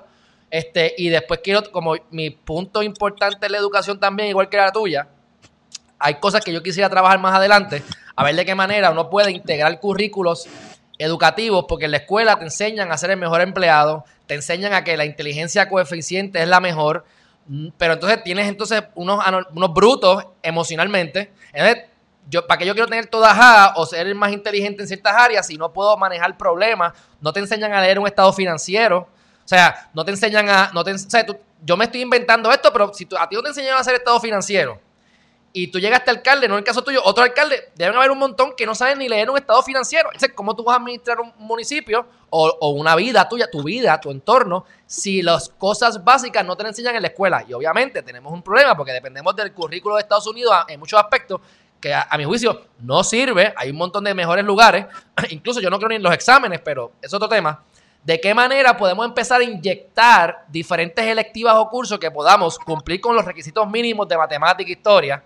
A lo mejor eliminar esos cursos de la universidad. ¿Para que yo quiero estudiar 10 años o 12 o lo que sea de español y que, que, yo, voy a, que yo voy a aprender de español en la universidad? ¿Español eh, fino, avanzado o qué? Sí, lo que estoy es botando chavos, en, dándole chavos a la universidad y gastando millones innecesariamente y creando que, haciendo una, una educación más cara para que después cuando salgas a la calle tengas unas deudas gigantescas y realmente no aprendiste nada. O sea, yo salí de la escuela de Derecho, que es lo mejor que yo he estudiado, porque lo demás yo no aprendí nada. Aquí más aprendí. Pero igualmente, yo salí a la calle sin saber nada. Yo lo que he aprendido, lo he aprendido cogiendo golpes, tirándome de pecho, cogiendo casos, resolviendo y aprendí. Pero la escuela, a mí personalmente, yo no tuve una muy buena experiencia a nivel general. Y todo lo que yo he aprendido de inteligencia emocional es por mis, por mis pantalones, cogiendo cantazos, parte personalidad y parte, pues, buscando mentores. Este, que eso es algo que me gustaría ver de qué manera podemos trabajarlo más adelante, porque ya que tengo acceso a ti, pues quisiera también, tú sabes, y, creo que estamos de la mano, así que creo que te va a gustar. Yo creo que sí, yo creo que la escuela hay que convertirlo en un centro interactivo de desarrollo eh, integral, ¿verdad? Este, donde tú, nosotros aprendimos en nuestros proyectos de After School que los programas de integración son fundamentales para que el niño se interese por, lo, por el currículo general. Tú estás cogiendo inglés, matemáticas, ciencia y español desde que naciste hasta que te mueres y la integración, el management, la gerencia, el mercadeo, la, la finanza, la, la, vida, proyectos vivos que podamos integrar dentro de la escuela. Por eso hablé de fundaciones, hablé de empresas privadas, traer nuevos eh, recursos a la escuela que hagan la escuela mucho más atractiva, las bellas artes. y jóvenes que no tienen A en, ciencia ni a lo mejor en español, pero son unos artistas de primer orden que los puedes desarrollar si le provees la herramienta porque su vida está, su vocación está allí. Eh, pero la escuela no, no, desarrolla eso. Mira uno de los problemas de para, cerrar. En la escuela elemental te dan, la escuela de arte que te dan es pintura. ¿Verdad? Porque el director prefirió dar pintura en esa escuela porque tiene un amigo que es pintor. Y, y, y dan pintura en la escuela. Y tú como joven te interesaste en la escuela elemental por pintura. Pero ¿qué pasa? Que cuando llegas a la intermedia, ese director no tiene pintura y decidió tener ah, eh, baile. Espérate. Ese niño en elemental tú está desarrollando destrezas de pintar. En intermedia no las va a tener. Y va a superior y el superior es música. La electiva que hay de Bellas Artes. Pues se chavó el nene ninguno de los tres grados aprendiste nada. ¿Por qué? Porque en elemental no aprendiste música, ni baile. En intermedia, lo tuyo era pintar, pero te impusieron pintura. Y cuando llegaste a la superior, lo que la arte que hay, no hay ese triángulo, ese hilo conductor que tenemos que desarrollar en nuestro sistema educativo, que es que el niño que se interese en, en algo tiene que tenerlo disponible en todas las etapas de crecimiento durante la vida educativa. Eh, tenemos mucho por hacer, o sea que me gusta tu línea de pensar. Sí, yo, yo, yo, yo me enfoco y después voy a compartir contigo un sistema que yo mitad me lo copié, mitad me lo inventé y después lo traté de mejorar y es lo que estoy compartiendo con el canal. Eh, estoy desarrollando ese, ese webinar como un tipo de curso online para eso, que lo voy a estar brindando primero, ¿verdad? Gratuitamente para todos los, los seguidores. Este, y tiene que ver con identificar cuál es el talento. Todos son, para mí, todos somos genios en algo. Podemos ser brutos en muchas cosas. Como dijiste, no es bueno en ciencia, pero es bueno en arte. Pues, ¿cuál es el talento que tiene el ser humano? Niño, joven, adulto, tercera edad, no importa. Y vamos a explotarle ese talento. Vamos a buscar cuál es la fortaleza y de qué manera podemos explotarlo. Porque yo no quiero, ok, yo tengo unas debilidades, pero si yo puedo delegar a alguien que tenga una fortaleza que son mis debilidades, nos complementamos para yo poder ser el mejor a nivel o competir a nivel mundial, yo tengo que buscar no lo que, no me, lo que me falta para hacerlo bueno, es lo que yo soy bueno innatamente y explotarlo. Porque, o sea, Michael Jordan era bueno en baloncesto, pues él cogió ese talento y lo explotó y, se hizo lo que se hizo. Pero si se ponía a lo mejor a trepar árboles o se ponía a lo mejor a, qué sé yo, a, a guiar carros de carrera, pues se mataba en la esquina. Y tú no puedes juzgar al pez o al pez, al pez por como trepa un árbol, ¿verdad? Claro. Así que, así que es la misma cosa. Bueno, Tato, un abrazo fuerte, te quiero un montón, te aprecio un montón. Este, de verdad que para mí siempre es un placer hablar contigo. Gracias por acceder a esta entrevista y te llamo más adelante eh, para seguir conversaciones. El honor es nuestro siempre. Gracias, un abrazo. Un abrazo también. Cuídate. A ti.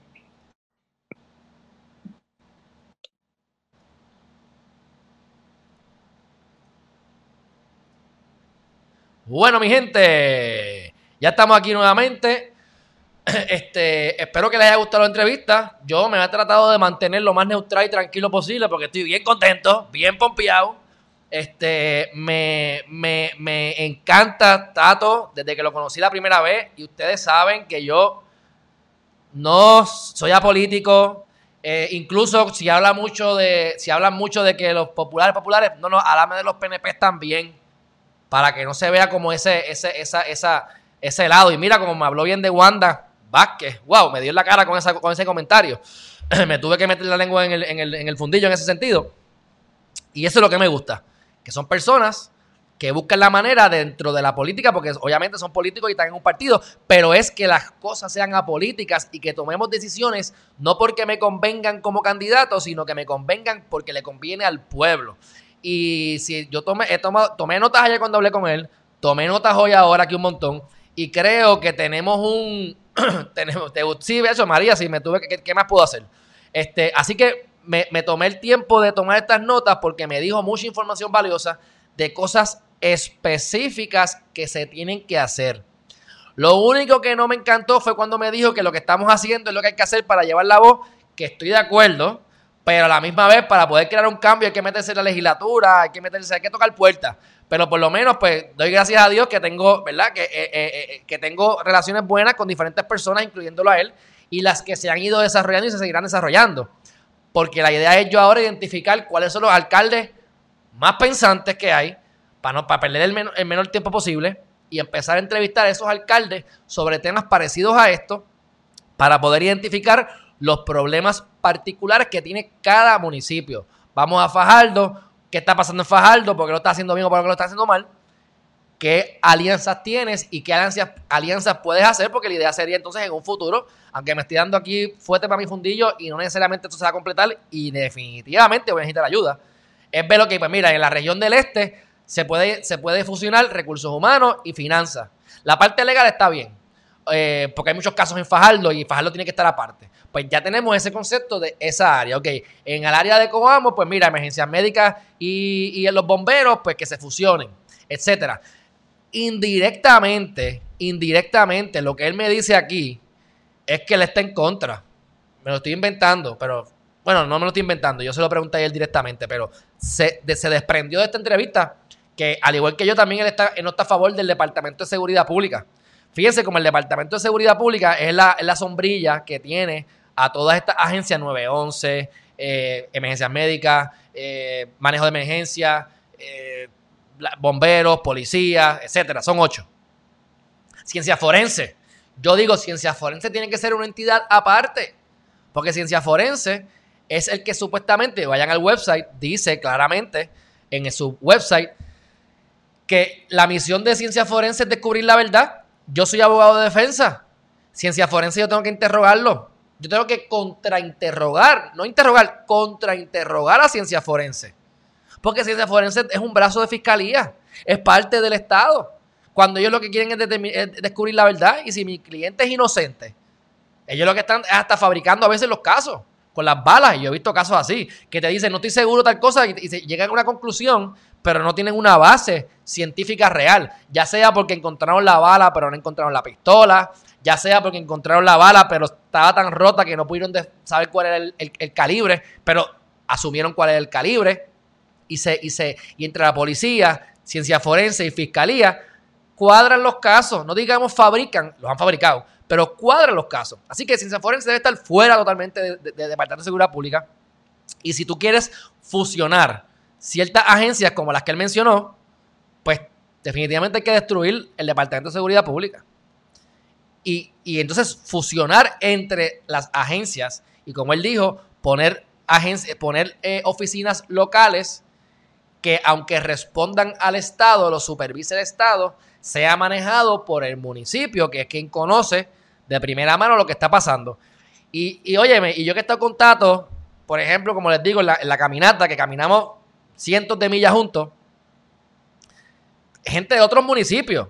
Mira, ese era el que le comamos, Tato, eh", y todos son locos con él, pero todo el mundo, o sea, entonces, ¿qué pasa? ¿Qué te quiero decir con esto? Imagínense cómo es la gente en el pueblo.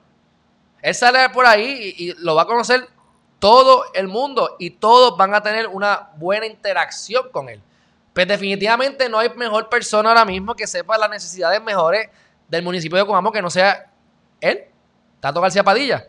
Así que si eres un buen, lo que pasa es que hay mucho alcalde, hay mucho alcalde batata, mi gente. Independientemente de lo que hablamos aquí, hay un montón de alcaldes batata que no tienen dos de frente. Por eso es que a través de él y otras personas, para no echarle la carga a toda, yo estoy identificando alcaldes con cerebro, alcaldes pensantes, para entonces ver cómo podemos, número uno, unir fuerzas entre partidos con los alcaldes que tengan cerebro y estén dispuestos a trabajar y empezar a identificar los batatas. Batatas como por ejemplo el alcalde de Utuado. No me sé el nombre del alcalde de Utuado, no sé cuál es el, no, sé cuál es el, partido, porque no me importa. Yo lo vi, yo recuerdo, cuando estábamos en el Huracán María, nosotros fuimos dos veces al municipio de Utuado, tres, dos, dos. Fuimos a diferentes municipios, pero a, todos fuimos dos veces. Y llevamos un montón de alimentos. Una fui con el FBI y con ICE, creo, y en el otro, no, con FBI nada más y en otra fui con, la, con el correo. Y llevamos un montón de alimentos. El tipo estaba allí tomando, hubo uno de los días que fuimos con artistas. eh, amigos nuestros que son artistas de diferentes, ¿verdad? Whatever, no importa los artistas. No voy a estar dando, ¿sabes? Panita. Y el tipo empieza a tomarse fotos y selfies con ella. Mira, pa, pa. Mi hermano, estamos frente a una casa que está mitad dentro del lodo, que no se puede vivir ahí, que una cuarta parte del vehículo está debajo de la tierra también. Y tú estás aquí jangueando y rapeándote a la, a la cantante. Este tipo no tiene cerebro. O sea, no, yo me quedé. Déjame buscar el nombre, porque es que no me gusta hablar, no me gusta hablar. Si voy a hablar fuerte así, quiero hablarlo con, con datos. Alcalde de Utuado. ¿Quién es? Ah, míralo aquí ese mismo. Ernesto Irizarri Salva. Y es, déjame ver si es PNP o popular. Lo sé porque le vi la carota y ya, ya, ya, ya lo reconocí rápido. Este. Es popular. ¡Ah! Ese hubiese estado bueno para, para preguntarle a Tato sobre él. ¡Ah! Se me pasó esa. Para que me hablara de él. Pues ese es un bacalao. Ese es un bacalao y lo digo donde sea. No importa. Y se lo digo de frente si lo veo. Yo no se lo dije porque yo me quedé así y me fui. De lado no tengo tiempo para eso. Así que hay que sacar a los alcaldes que no sirven. Y yo no sé si se puede a lo mejor hacer un tipo de educación para. Porque eso es que, que volvemos con la educación, mi gente. Por eso es que tenemos que sembrar la semilla hoy para que el árbol, aunque no lo disfrutemos nosotros, lo disfruten los hijos nuestros. Porque para yo poder crear un alcalde mediocre y hacerlo bueno, tiene que ser uno en un millón o uno dentro de decenas, como un tato, y hay otros tantos también igual. O tenemos que empezar a educar a los niños de hoy para que dentro, dentro de ese montón de niños salgan alcaldes y salgan personas funcionales y que produzcan a la sociedad. Pero eso conlleva inversión de educación hoy y los frutos los vamos a ver mañana y posiblemente ni yo los vea. Y como yo tiendo a ser el más joven del corillo, pues nadie los va a ver. Así que, pero ¿qué importa? Lo que importa es que estamos dejando un legado. Así que, honestamente, yo no sé ni por qué llamo estas cosas. Eh, esa es la ventaja de uno dejarse llevar por el corazón. Porque no tengo ningún beneficio que yo vea así, aparte de coger fuete y simplemente aprender. Pero entiendo que debemos enfocarnos en educarnos en, obviamente, hello, métanse a Geriman TV, suscríbanse a Geriman TV, comparten esto en todas partes. Necesitamos educarnos, necesitamos crear conciencia. Este, eh, tengo un mentor adicional, búsquense mentores, no tienen que conocerlos personalmente. Yo me he leído más de 1500 libros en mi vida entre lecturas y, audios, y cada una de esas personas son mis mentores. Tengo la ventaja de que tener ahora mentores en carne y hueso. Pero ustedes tienen la misma posibilidad de buscarse mentores en las áreas en que ustedes quieran mejorar, descubran sus talentos, exploten los talentos, perfeccionen sus fortalezas y empecemos a construir un mejor Puerto Rico, mi gente, porque es que tenemos, tenemos la posibilidad en nuestras manos. Pero si no le metemos mano, si no queremos sacrificarnos, si preferimos huir o criticar y no hacer nada, no estoy justificando ni dando de justificar, todos tenemos derecho hacer lo que nos dé la gana y no tenemos un deber con ayudar a la sociedad. Lo que pasa es que nos, nos beneficiamos. Porque por tus papás no haber hecho su trabajo, es que estamos viviendo esto. Así que, pues vamos a hacer algo para que el futuro sea mejor. Este, así que hay gente que lo hace por convicción, hay gente que lo hace como yo, que lo hago porque me estoy dejando llevar sin saber. Y como estoy tocando puertas y se abren, como camino y se crean caminos, como se me ocurre algo y se me da, pues yo digo, pues definitivamente sigo por este camino porque este es el camino. Así que dicho eso, es lo mismo que ustedes tienen que hacer, buscar en su vida en cuando ustedes hacen algo que hay tanto obstáculo y cuando ustedes hacen algo que se les da rápido. Porque si se les da rápido, ese es el camino, mi gente. Ese es el camino. Y voy a concluir esto, ya terminamos. Pero antes de irme, voy a compartir una de las citas más importantes que yo haya escuchado en mi vida. Es la base de mi manuscrito. Y se la voy a leer y con esto lo vamos a dejar aquí. Déjame buscarlo, que no lo había pensado hacer. No se me vaya nadie, que esto es importante.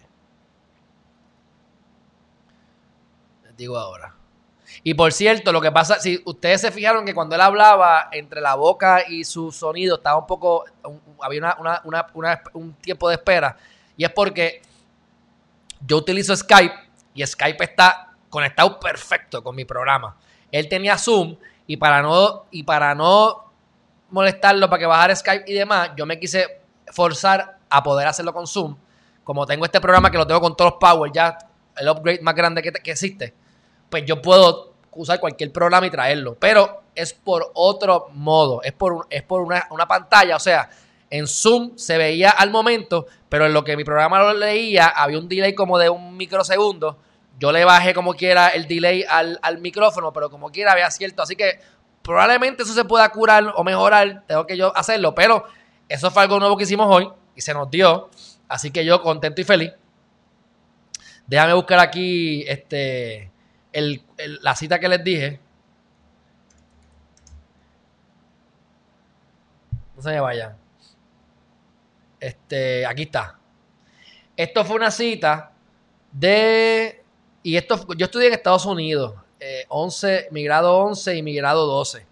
Y ahí yo tuve la experiencia pues, de poder, ¿verdad?, eh, conocer o que me hablaron de diferentes filósofos y de diferentes personas que como de aquí tenemos a gente que son, ¿verdad?, ilustres, por así decirlo, este, un Betances y cosas así.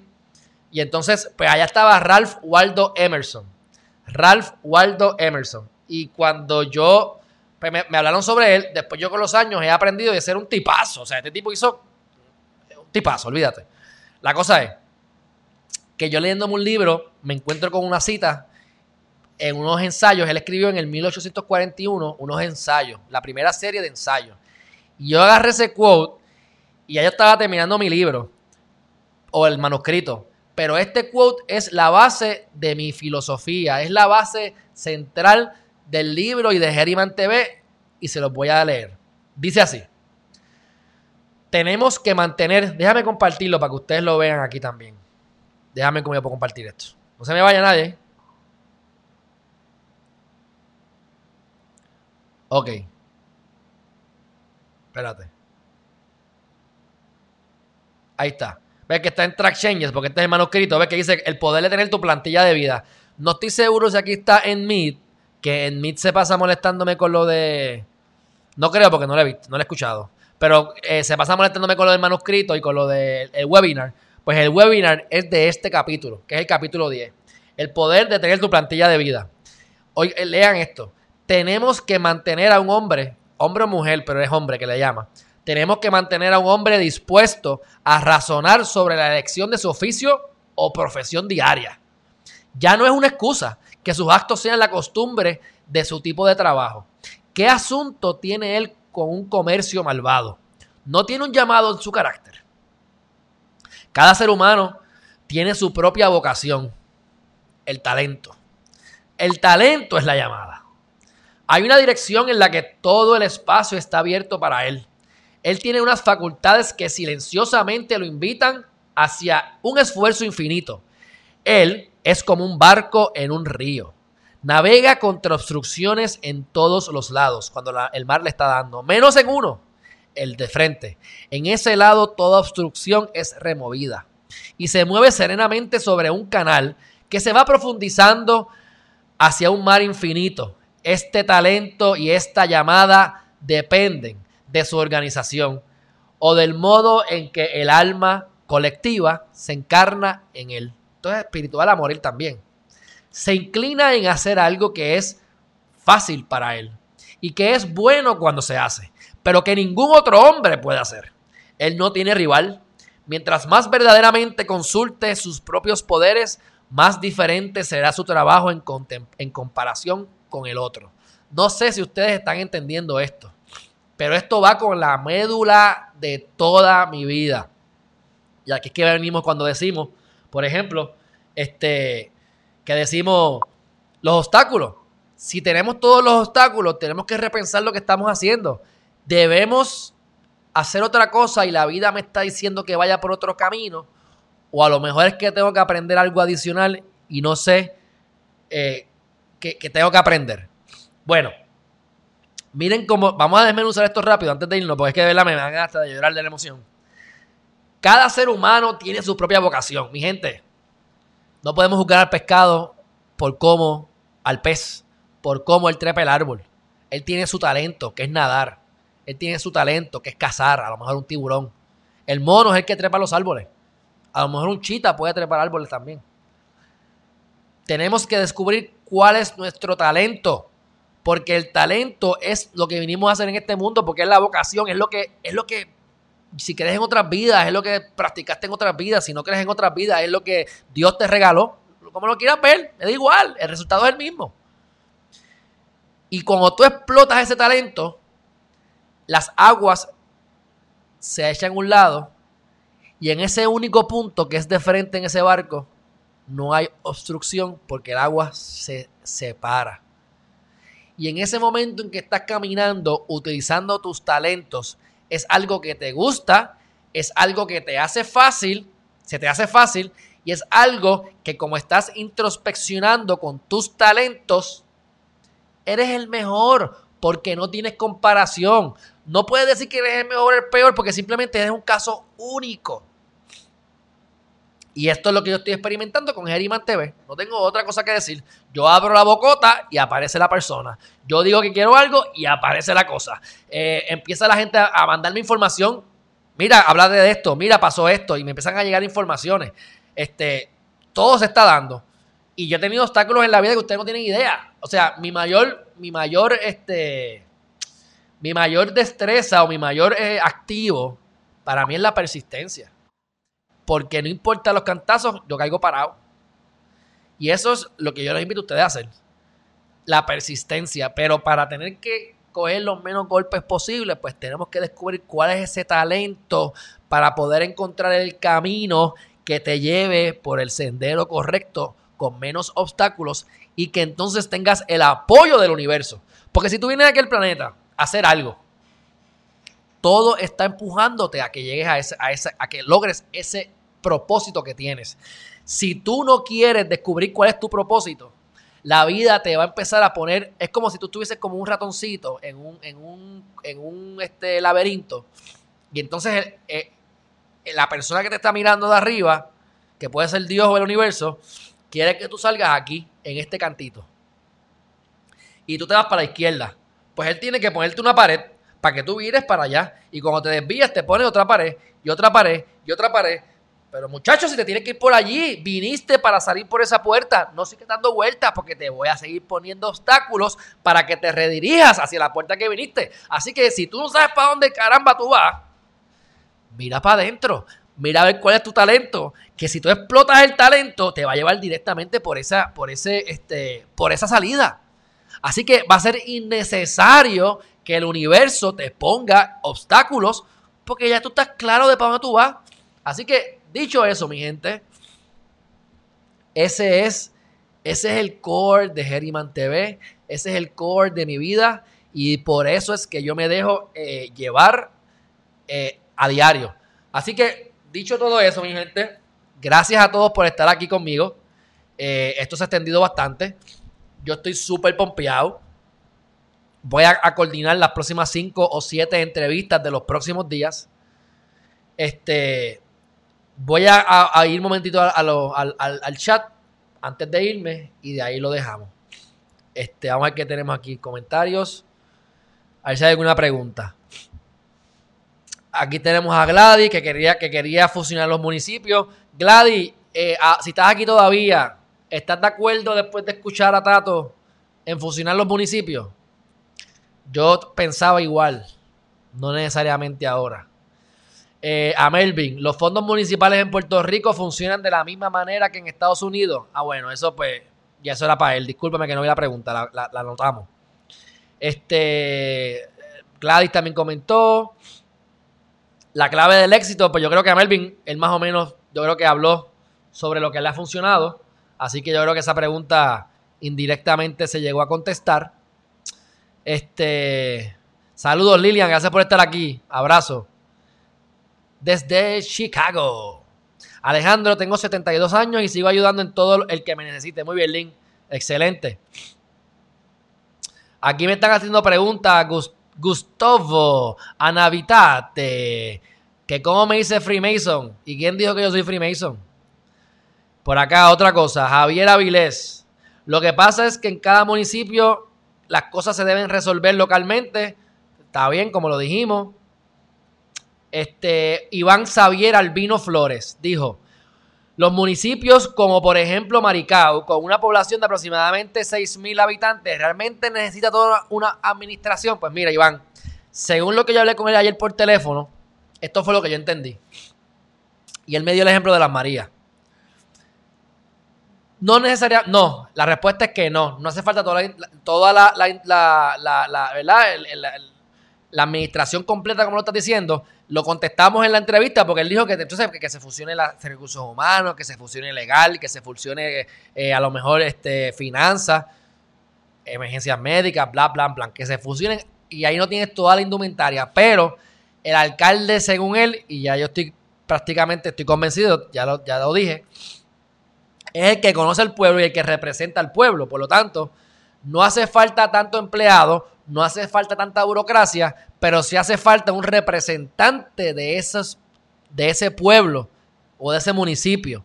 Porque ahora mismo, Las Marías, que queda lejos, que queda en una montaña, van a tener el mismo acceso a la educación, al internet, como dijimos ahorita. Hace falta que alguien grite, se mueva, pelee, vaya a la calle y que sepa cuáles son los ciudadanos de su municipio que están más afectados y son más vulnerables y se encargue de que entonces eso mejore. Así que si hace falta alguien que lo represente, no hace falta tanta burocracia. Este, María, muy cierto, los alcaldes siempre hacen un buen trabajo en las emergencias. Este, mantenimiento de las escuelas, lo que sea. Por aquí seguimos. Abu, Abu besito. Este. Katie Borras. Las deudas.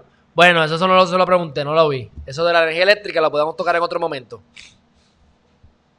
Este, María diciendo que es un buen candidato a la gobernación, pues ya lo escuchaste. Yo había hablado con él sobre eso. Una de las ventajas que yo tuve fue que en la, la caminata de la vida uno camina 80 y 100 millas. Entonces, eh, hay veces que la planificación no necesariamente es la mejor o simplemente no hay otra opción. Y yo recuerdo que en un momento dado tuvimos que pasar Laja, de Cabo Rojo a Laja. Y tú estás en un camino que tú estás casi casi en un estado de éxtasis, ¿verdad? Espiritual, porque estás en el medio de la nada, viendo el heno, viendo hermosuras y bellezas, pero no hay gente para pedirle chavo. Así que uno va caminando y va hablando. Y así yo tuve la oportunidad de estar con él horas, preguntando, comentándole, diciéndole, chavándolo.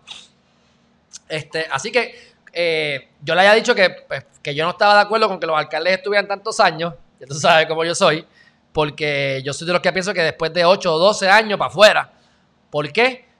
Porque muchos terminan haciendo cosas de corrupción cuando se acostumbran, que ya están en el poder y se acostumbran y no quieren soltar de ser el centro de atracción del municipio. Hay excepciones, mi gente, por eso es que yo siempre he dicho que la verdad no es absoluta y que hay excepciones y definitivamente Tato es, un, es, un, es una excepción. Él ahora tiene 20 años de alcalde. Este, yo le decía, pues, nene, pues, pues, pues, ya es hora de que te, de que te, de que te, de que, de que, busques tu, tu, economía, de que busques trabajar otras cosas para el futuro. Pero obviamente le apasiona lo que hace. En ese momento no estaba seguro que iba a hacer. Se lanzó y ya me había dicho que no le interesaba lo de, lo de, lo de la gobernación, por lo que les dije a ustedes. Y obviamente, mi gente, él estuvo al lado de Alejandro, es su hermano. Así que él sabe que no solamente vas a pelear contra. No solamente vas a, a, pelear con, con, con, el, con la gente que te va a hacer daño, con Estados Unidos, con los partidos que no son tu partido, pero también tienes que pelear con los traicioneros dentro de tu partido. O sea que, como él dijo, es un palo que está embarrado y no importa por dónde lo agarre, te vas a embarrar. Así que, pero obviamente eso dice hoy, veremos qué pasa en cuatro años.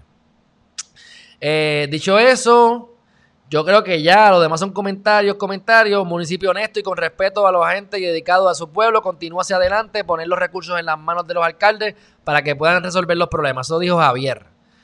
Este, dicho eso, mi gente, yo creo que ya además son gente que está hablando. Lola, gracias por estar aquí. Link, gracias siempre por tus comentarios. María, saludos de nuevo. Humberto Quintana, una varita cagada en las dos puntas. Me imagino que hablaste ahí de, del palo de la gobernación. Este, María está cogiendo penas a la candidata. Fíjense qué curiosidad, me gustó esto. No sé si ustedes se dieron cuenta.